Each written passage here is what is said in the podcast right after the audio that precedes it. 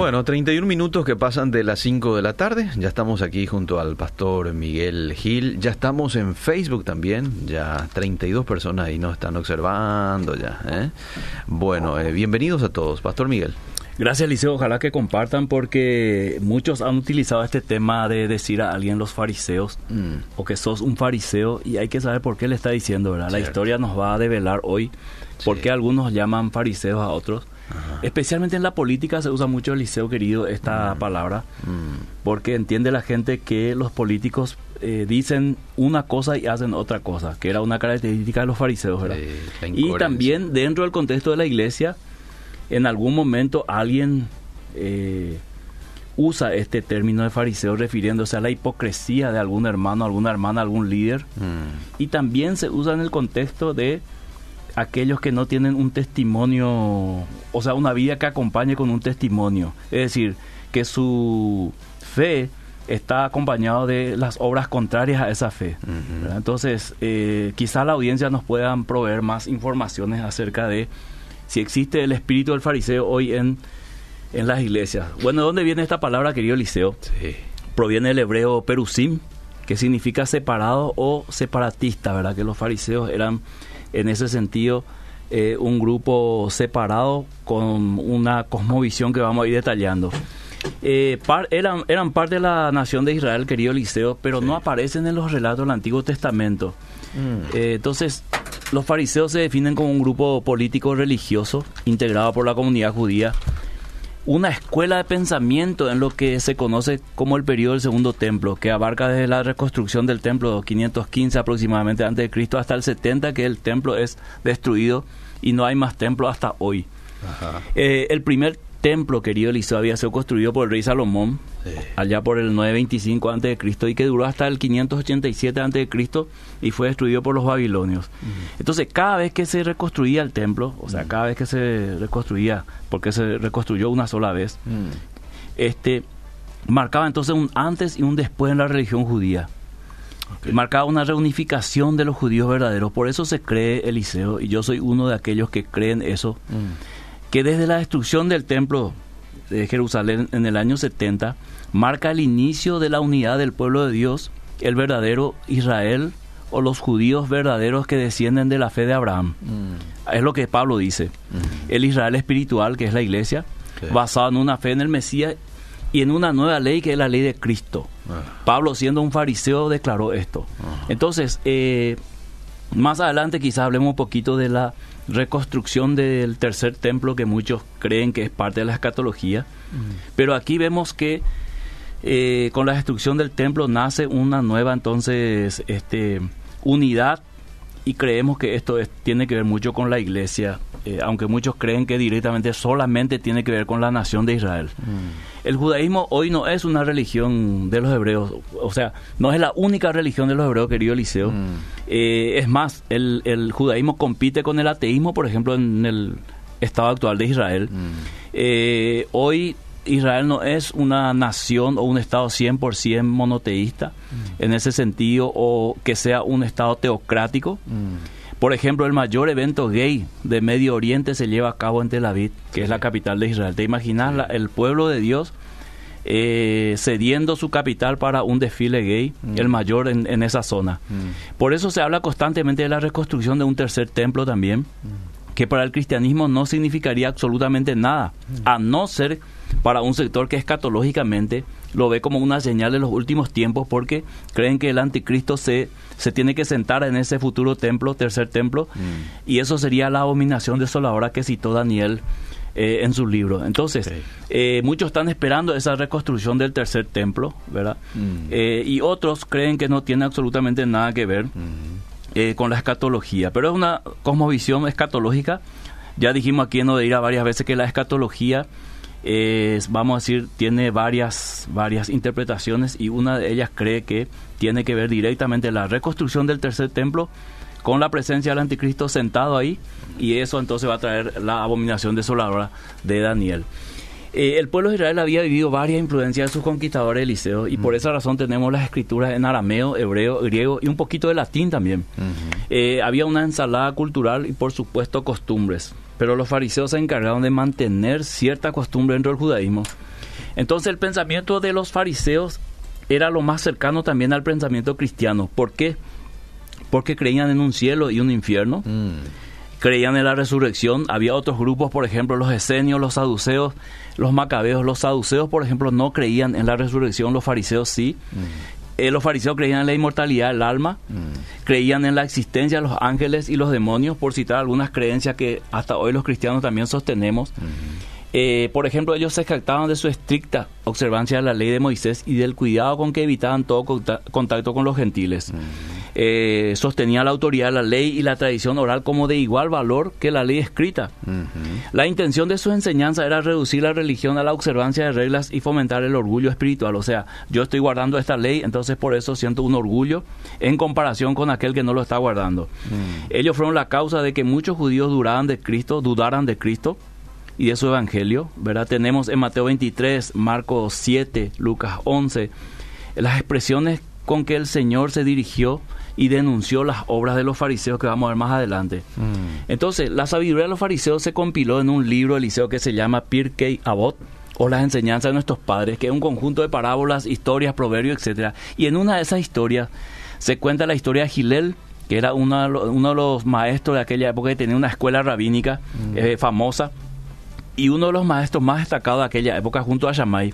Y cuenta la historia que un gentil quería aprender la Torah y fue hasta Shammai, el otro maestro de la otra escuela, y este le echó, entonces vino hasta Gilel mm. y le dijo, ¿qué tengo que hacer para guardar la Torah? Y Gilel le dijo, lo que no te gustaría que te hagan a ti, no lo hagas a tu prójimo.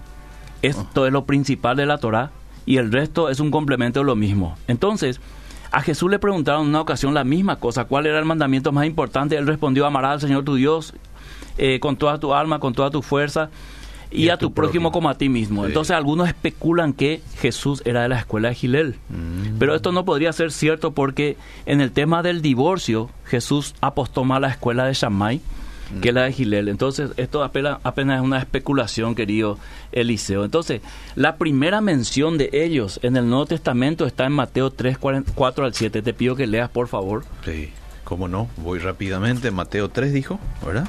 Sí, 4 al 7. Bueno, dice... El 4. Y Juan estaba vestido de pelo de camello y tenía un cinto de cuero alrededor de sus lomos y su comida era langostas y miel silvestre. Y salió a él Jerusalén y toda Judea, y salía a él Jerusalén y toda Judea y toda la provincia de alrededor del Jordán, y eran bautizados por él en el Jordán confesando sus pecados. Al ver él que muchos de los fariseos y de los saduceos venían a su bautismo, les decía, generación de víboras, ¿quién os enseñó a huir de la ira venidera? Haced pues frutos dignos de arrepentimiento. Hasta el 8. no, hasta ahí nomás. Mira la impresión que ya tenía Juan, el bautista de ellos. sí. Era la misma impresión que después tendría Jesús. Sí. Y también un poco Pablo en algunos aspectos. Así que este, la primera mención de ellos en el Nuevo Testamento ya es una mención de confrontación de Juan el Bautista, que era el que fue enviado para preparar el camino a Jesús. Entonces, eh, según William Barclay, que es un comentarista, el Talmud describe siete tipos diferentes de fariseos. Seis de los siete son malos. Mm. El primero, el fariseo del hombro, que llevaba todas sus buenas obras y justicia en el hombro para que todos los vieran tiene relación con lo que dice la palabra de Dios. Mm. El fariseo espera para ver que siempre tenía la intención de hacer buenas obras, pero siempre podía encontrar una razón para hacerlas después, no ahora. El fariseo ciego, que era tan santo que desviaba la cabeza de cualquier mujer que fuera vista en público, y por lo tanto constantemente chocaba con cosas y se tropezaba causándose heridas. El fariseo mortero, que era tan humilde que caminaba inclinado y apenas levantando los pies para que todos pudieran ver lo humilde que era. El fariseo contador que siempre estaba contando sus buenas obras y creía que pondría a Dios en deuda con él por todo el bien que él había hecho. El fariseo temeroso que hacía el bien porque estaba aterrado de que Dios lo fuera a golpear con juicio si no lo hacía. Y por último el fariseo temeroso de Dios que realmente amaba a Dios y hacía buenas obras para agradar a Dios al Dios que amaba. Entonces, vemos que esta descripción del Talmud eh, tiene, tiene relación con lo que cuenta el Nuevo Testamento, porque había fariseos eh, de los que Jesús habló, pero también había fariseos que eran buenos, como Simón que recibió a Jesús en su casa, mm, ¿verdad? Gamaliel que gozaba de un prestigio y de una sabiduría. Mm. Entonces la pregunta es, querido Eliseo, ¿por qué los condenó Jesús? Mm.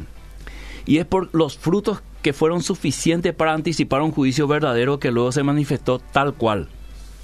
Tomaron un lugar sagrado fundamental, como es la enseñanza de la ley, y lo contaminaron, lo corrompieron, lo satanizaron, ¿Y por qué digo que los fariseos satanizaron ese lugar o ese, esa, eh, ese don maravilloso de enseñar? Porque ellos utilizaban mentiras, utilizaban el robo, homicidio porque mataron a las personas que se, se le oponían, etcétera. Entonces, disfrazaban lo malo de lo bueno, una astucia antigua de Satanás. Entonces, Mateo 23, 13 al 36, Eliseo, vamos a leer, y aquí va a describir el juicio o prácticamente eh, Jesús los expone públicamente a causa de las obras que hasta ahí nadie se atrevía a decir. Mm. Quizás muchos veían o quizás nadie hasta ahí lo había visto, pero Jesús viene y desnuda esto para exponerlo públicamente y después envía juicio eh, sobre ellos. ¿Del 13 al? Al 36. Mas hay de vosotros, escribas y fariseos, hipócritas, porque cerráis el reino de los cielos delante de los hombres, pues ni entráis vosotros, ni dejáis entrar a los que están entrando. Ay de vosotros, escribas y fariseos hipócritas, porque devoráis las casas de las viudas, y como pretexto hacéis largas oraciones, por esto recibiréis mayor condenación.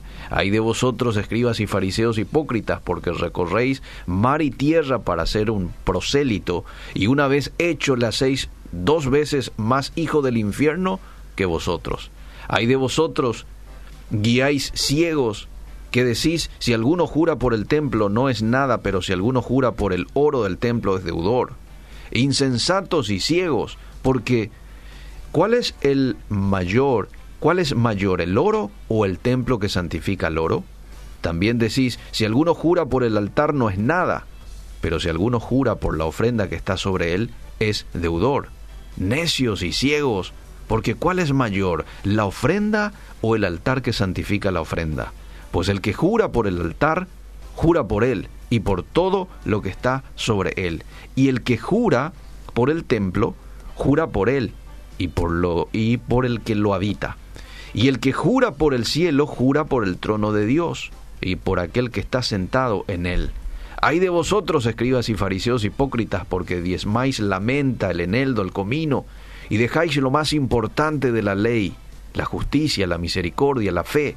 Esto era necesario hacer sin dejar de hacer aquello. Adelanta el 29, por favor, Eliseo. Versículo 29. Bueno. Para un poco, ganar un poco de tiempo. Ay de vosotros, escribas y fariseos hipócritas, porque edificáis los sepulcros de los profetas y adornáis los monumentos de los justos, y decís, si hubiésemos vivido en los días de nuestros padres, nos hubiéramos eh, sido cómplices en la sangre de los profetas. No hubiéramos sido cómplices en la sangre de los profetas. Así que dais testimonio contra vosotros mismos de que sois hijos de aquellos que mataron a los profetas. Vosotros también llenad la medida de vuestros padres, serpientes, generación de víboras. ¿Cómo escaparéis de la condenación del infierno? Por tanto, he aquí yo os envío profetas y sabios y escribas, y de ellos a unos mataréis y crucificaréis, y a otros azotaréis en vuestras sinagogas y perseguiréis de ciudad en ciudad, para que venga sobre vosotros toda la sangre justa que se ha derramado sobre la tierra, desde la sangre de Abel, el justo, hasta la sangre de Zacarías, hijo de Berequías, a quien matasteis entre el templo y el altar. Escuchad esta parte del liceo y audiencia. Ah. El versículo 36. De cierto os digo que todo esto vendrá sobre esta generación. De hecho, eh, eso se cumplió en el año 70, mm. eh, querido Eliseo, por eso en Mateo 24, cuando vemos las señales, eh, Jesús dice, ¿verdad? Habla de esa generación que no va a pasar esa generación hasta que todo eso acontezca que él estaba diciendo. Y de hecho ocurrió eso después. Mm-hmm. Entonces, vemos que hay un juicio por, todas, por todos esos pecados que los fariseos han. Son varios versículos y son varias cosas que Dios detesta a Eliseo y que ellos venían haciendo mm. con toda impunidad, eh, con toda libertad, y Jesús los expone, mm. los juzga y los condena porque eh, llegó el final, vamos a decir, de, esa, de ese abuso e iba a empezar algo nuevo que era el reino de Dios. Iba a empezar una nueva forma de, vamos a decir, de adorar a Dios y de ser enseñado en la verdadera ley. Mm. Así que eh, ellos llegaron al punto de blasfemar contra el Espíritu Santo. Ellos concluyeron que Jesús era un satánico y no tenían eh, ningún peso de conciencia en eliminarlo, en matarlo Eliseo. Mm. Buscaron varias veces hacerlo, pero como no era el tiempo todavía de Jesús, ellos eh, pusieron testigos falsos para condenar a Jesús. Hicieron un juicio en medio de la noche y madrugada. Mm. Caifás permitió que golpearan a Jesús en contra de la ley que protegía al acusado hasta su condena. Su arresto fue irregular ya que no había sido acusado de ningún delito en concreto, solamente porque Judas se ofreció a, entregarlo. Eh, aunque eh, entre los fariseos también habían personas rectas, como ya dijimos, eh, y un ejemplo de ello es Simón. De ese contexto viene Pablo, o sea, de esa escuela, pero hay que diferenciar la escuela de los fariseos que era buena, mm. que enseñaba cosas interesantes, de hecho, de hecho, como dijimos, mucha de la enseñanza del cristianismo viene de ahí, mm. porque el cristianismo nace en un contexto judío, pero aquellos que en ese momento lideraban esa escuela, eh, ellos habían abusado y se habían vuelto totalmente satánicos. Mm y ellos llegaron finalmente hasta condenar y matar a Jesús. Y ellos dicen algo tremendo eh, cuando Pilatos, creo que está en Mateo 27, eso sí puede leer el versículo 20 para adelante, Eliseo. Esto es terrible lo que ellos hicieron. Mm. Esto es desafiar a Dios. Esto es no tener temor de Dios. Esto es creer que uno puede eh, siempre tener el control de todas las cosas, porque ellos también, aparte de un movimiento religioso, era un movimiento político, ah. ¿verdad? Así que ellos tenían todas las cosas que hoy uno puede eh, reprochar en la parte espiritual o en la, parte ministerial, eh, para ellos no era ningún peso de conciencia, mm. querido Eliseo. Entonces ellos tenían la corrupción al máximo, mm. al máximo, y esto ocurrió en Israel dentro de una religión, dentro de un contexto de la ley para mostrarnos también que el corazón del hombre en su depravación puede hacer estas cosas, no importa en qué contexto está. Por eso la pregunta nuestra era, ¿existe todavía el, espíritu de fariseísmo hoy en la iglesia? Y si existe, ¿cómo, ¿cómo se da para que podamos identificarlo? Entonces, si lees Mateo 27, 20... Los principales sacerdotes y los ancianos persuadieron a la multitud que pidiese a Barrabás y que Jesús fuese muerto. Sabiendo ellos que la, la acusación entre Barrabás y Jesús había una diferencia abismal, querido mm. eh, Eliseo. Aún así, ellos incitaron a la gente como líderes. Y fíjate aquí la, la, la, importancia del, del, juicio de Jesús. Ellos eran líderes muy prominentes. Mm. Eh, que tenían mucha influencia sobre la gente. Entonces, si un líder te está diciendo, eh, grita este, ¿verdad? Sí. Vos, lógicamente, porque un líder eh, lo dice, lo vas a hacer. Fíjate la, la, la crueldad de, de, la manipulación que ellos utilizaron para pedir por Barrabás un homicida. Seguí nomás. Después dice, y respondiendo el gobernador les dijo, ¿a cuál de los dos queréis que os suelte? Y ellos dijeron, a Barrabás. Pilato les dijo, ¿qué pues haré de Jesús llamado el Cristo? Todos le dijeron, sea crucificado. Y el gobernador les dijo, pues, ¿qué mal ha hecho? Y ellos gritaban aún más diciendo, sea crucificado. Viendo Pilato que nada adelantaba, sino que se hacía más alboroto, tomó agua, se lavó las manos delante del pueblo, diciendo, diciendo, inocente soy yo de la sangre de este justo. Mira lo que dice. Allá de vosotros. Un, mundano, diríamos hoy, un gentil, reconoce que no encontró nada en Jesús eh, digno de muerte, pero la insistencia de ellos, ¿verdad? Que según ellos su ley ya merecía la muerte. Ellos estaban insistiendo y más o menos presionando, no más o menos, presionaron a Pilato a que lo mate. Mm. Y respondiendo todo el pueblo dijo, su sangre sea sobre nosotros y sobre nuestros hijos. Ahí está. Entonces le soltaron a Barrabás y, y habiendo azotado a Jesús, le entregó para ser crucificado. Su sangre sea sobre nosotros y sobre nuestros hijos. Es un desafío directo a Dios. Como diciendo, no, no, nos interesa lo que pueda venir. Mm. Queremos salir con lo nuestro ahora y queremos que este hombre muera. Mm. ¿verdad?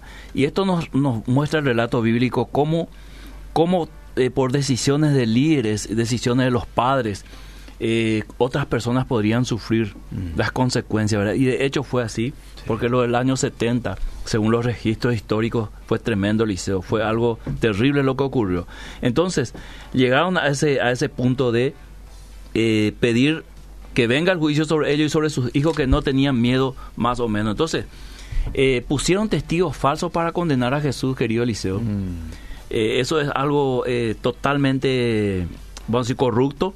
Entonces, para dar lugar un poco a nuestra audiencia, la pregunta es, ¿existen hoy los fariseos? Mm. ¿Tiene que ver con el legalismo? ¿Existe hoy el Sanedrín, ¿verdad? que mm. estaba conformado en su mayoría por fariseos? ¿Y cómo se da nuestro contexto? ¿Y qué podemos aprender nosotros de esta historia real, bíblica? y que viene a confrontar un poco al Mesías con el sistema religioso judío que es aplastado en un sentido espiritual por la presencia del Mesías que traía la integridad, que traía la verdadera interpretación de la ley, que traía la libertad verdadera, que traía el amor verdadero y que el maestro, que el cual era Jesús, era el rabí verdadero que se interesaba por la gente y le quería dar el pan verdadero, querido Eliseo. Entonces se contrapone a lo que eran los fariseos, que querían que se les salude en las plazas, eh, ocupaban los primeros lugares en las cenas, eh, quería que todo el mundo le rinda pleitesía. Eh, entonces, ¿en qué ¿En qué aspectos hoy en el siglo XXI podemos ver esto? Y si lo vemos, ¿qué podemos hacer para eh, erradicarlo, querido Eliseo y audiencia? Vamos, gente, a responder al 0972-201-400 y también en Facebook. Aquí Luz Bella agradece por la participación. Buenas tardes, que Dios les bendiga, dice Virginia. Qué bueno el tema. Claro que sí existe hoy en la iglesia, lastimosamente, dice Lucy, desde Trinidad. Este espíritu de los fariseos es lo peor porque por culpa de este espíritu muchas personas no pueden entrar al cielo no predican conforme a la gracia de Dios, dice Alicia. Hay otros mensajes aquí en, el WhatsApp que dice, eh, bendiciones, la definición más simple de fariseo, que vive de la apariencia pero no es genuino delante de Dios, es como un billete falso. Otra persona dice, sí, claro que hoy existe aún el espíritu del fariseísmo, cuando hay hipocresía, cuando eh, se enseña y no se practica son demostraciones de que aún continúa, dice. Muy bien. Los fariseos inmiscuyen las iglesias para dividirlas. Freddy te saluda. Bueno, estas son las opiniones de la gente de Pastor Miguel. ¿eh? Mira que también los famosos consejos de las iglesias, sí. Eh, las asambleas de las iglesias no están muy lejos algunas veces del fariseísmo o de este Sanedrín que condenó a Jesús, cuando imponen, manipulan situaciones como para ganar eh, o salirse con la suya, querido Eliseo. Y todas estas cosas Dios condena, Dios aborrece, ¿verdad? Porque los líderes son puestos para hacer justicia en primer lugar. Cierto. Para estar al lado de las personas débiles. Jesús era una persona que no podía defenderse porque le pusieron testigos falsos. Mm. Sabemos que todo es para que se cumpla la escritura, pero la escritura se cumple también, Eliseo, mostrándonos el lado peor del ser humano. Mm. Uno podía decir, no, eso iba a pasar nomás. No, pasó porque hubo personas que hicieron que, que, pueda pasar, que cumplieron exactamente con lo que la escritura anticipaba. Y cuando hoy la escritura nos dice que la maldad va a aumentar, eso va a trasladarse en los hechos que podemos ver hoy de cómo va a haber un aumento de la malicia, la maldad en todos sus ámbitos, querido Eliseo. En toda su fuerza podemos verlo. Entonces, cuando nosotros estamos estudiando o analizando a los fariseos y traemos esto al contexto del siglo XXI de la iglesia, podemos ver que ciertos espíritus o ciertas manifestaciones o frutos de lo que la Biblia dice que eran los fariseos, hoy lo podemos distinguir fácilmente, ¿verdad? La corrupción en el ámbito eclesial en cuanto a las finanzas porque ellos eran corruptos financieramente, vendían, sobrevaloraban las, las ofrendas, por eso Jesús tuvo que tumbar todas las mesas. Mm. Ellos este, jugaban a ser dioses, mm. jugaban con que ellos podían determinar quién sí y quién no. De hecho, ellos determinaban que Jesús tenía que morir y lo mandaron a la muerte. Eh, el poder absoluto detrás del poder, más o menos, querido Eliseo. Mm. Entonces ellos podían inclusive determinar que era de Dios y que no era de Dios. Ellos determinaban que las liberaciones que hacía Jesús eran del mismo Satanás por medio de Belcebú ah. y Jesús eh, los acusa de una blasfemia contra el Espíritu Santo y anticipa que este, este pecado no va a ser perdonado mm. y de hecho no fue perdonado. Entonces, eh, todas estas, estas estos relatos de acontecimiento que nos muestra la palabra de Dios, hoy nos, nos tiene que poner en una situación de alerta En una situación, Eliseo debe decir, bueno, ojo, eh, esto eh, Dios desecha, desechó y va a desechar todavía, por lo cual tenemos que cuidar mucho los que somos líderes especialmente de que nunca entre este espíritu o estas manifestaciones de los frutos que apareció en la vida de los fariseos de los cuales ya hablamos de la denuncia de Jesús. Hace un momento habló usted del consejo de las iglesias, usted sabe que muchas iglesias tienen estos consejos, ¿verdad? Y aquí el oyente dice, ¿por qué usted se refiere de esa manera? Ah, ¿Por qué podría ser esa una manifestación?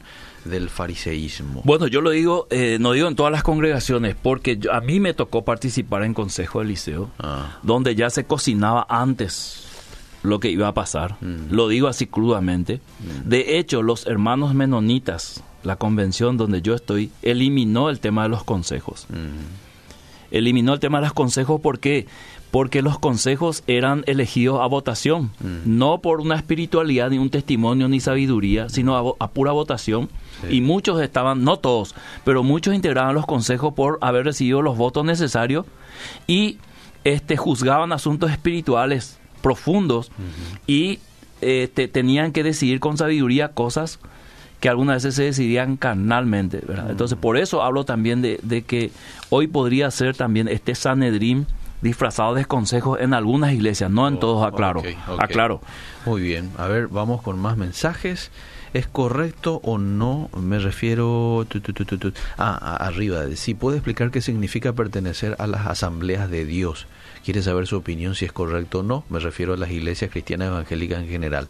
Gracias por la Asamblea de Dios. Bueno, creo que hay dos o tres acá en Paraguay. El Concilio de la Asamblea de Dios, la Asamblea de Dios brasilera y no me acuerdo el otro.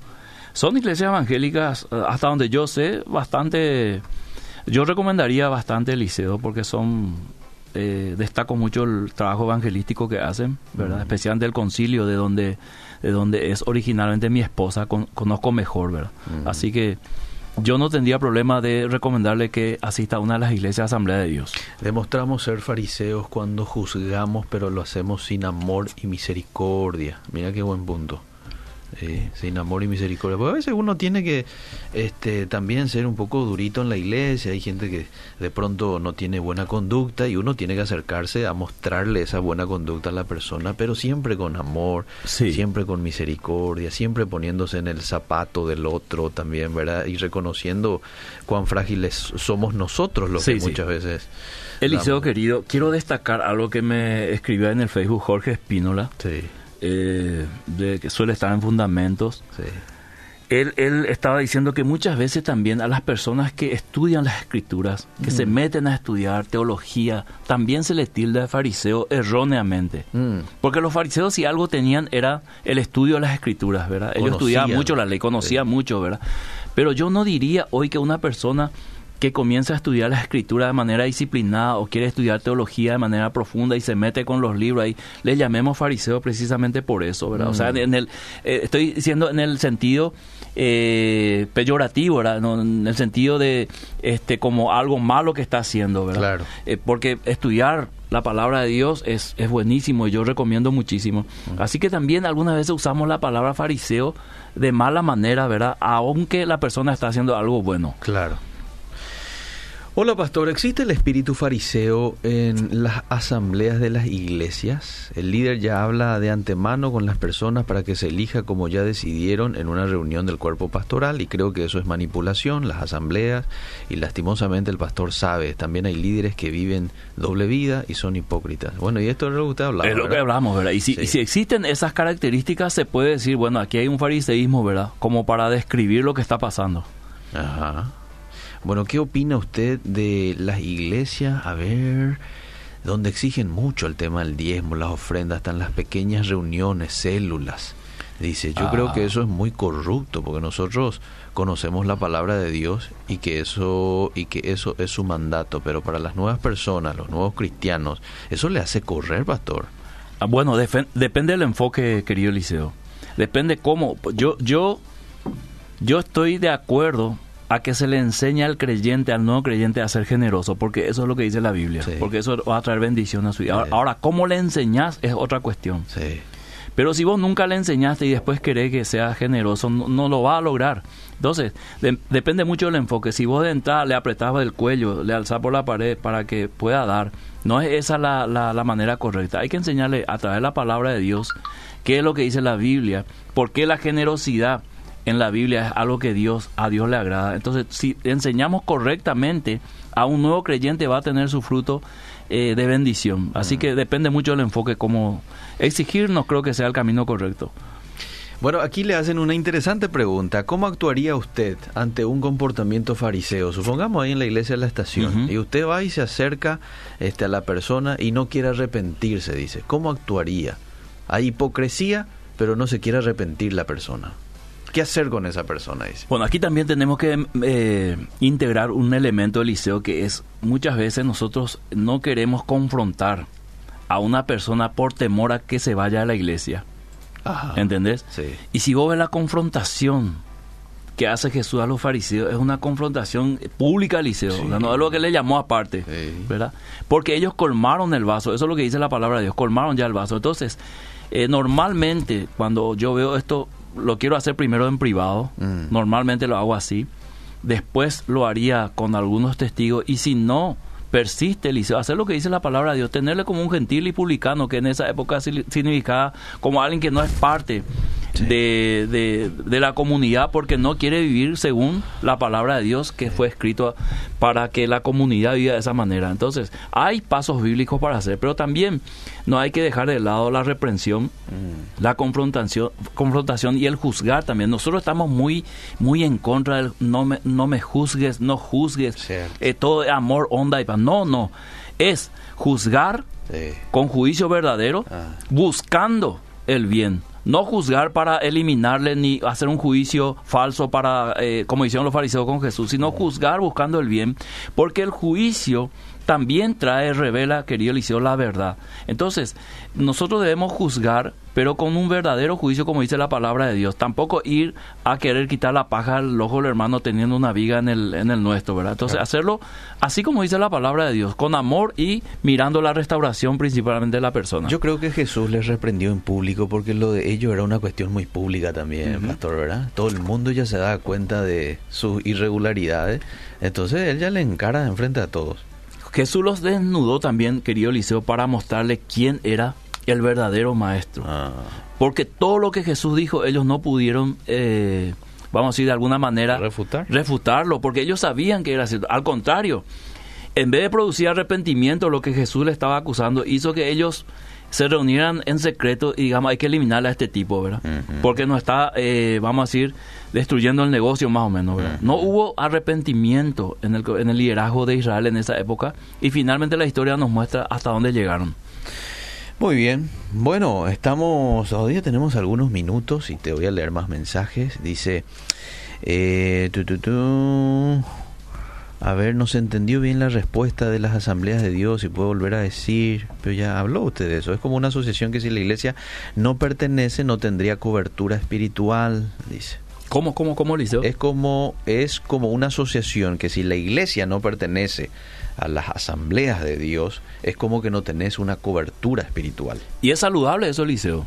Es saludable que una iglesia tenga su pertenezca a un cuerpo, ¿verdad? Donde rendir cuentas, donde recibir instrucciones, eh, sugerencias, que también le monitoreen, le supervisen. Eso es totalmente saludable, ¿verdad? La iglesia, la estación donde yo estoy, pertenece a la convención de los hermanos menonitas. Y bueno, yo estoy sujeto a esas autoridades y eso es saludable, querido Liceo. O si no, también se me va a ocurrir hacer lo que yo quiero. Claro. ¿Y quién me, quién me supervisa, quién me, me, este, me detiene después? Claro. Hola, buenas. Eh, claro que hay fariseos hipócritas porque no hay no hay tenis de Dios. No hay temor. No hay temor, habrá querido poner. No hay temor de Dios. Eh, gente que ama lo del mundo, el que lo mencionan o siempre sea la atención del hombre, o sea su pastor o líder, y no importa quién destruye, por eso son pocos los elegidos, dice Diego García.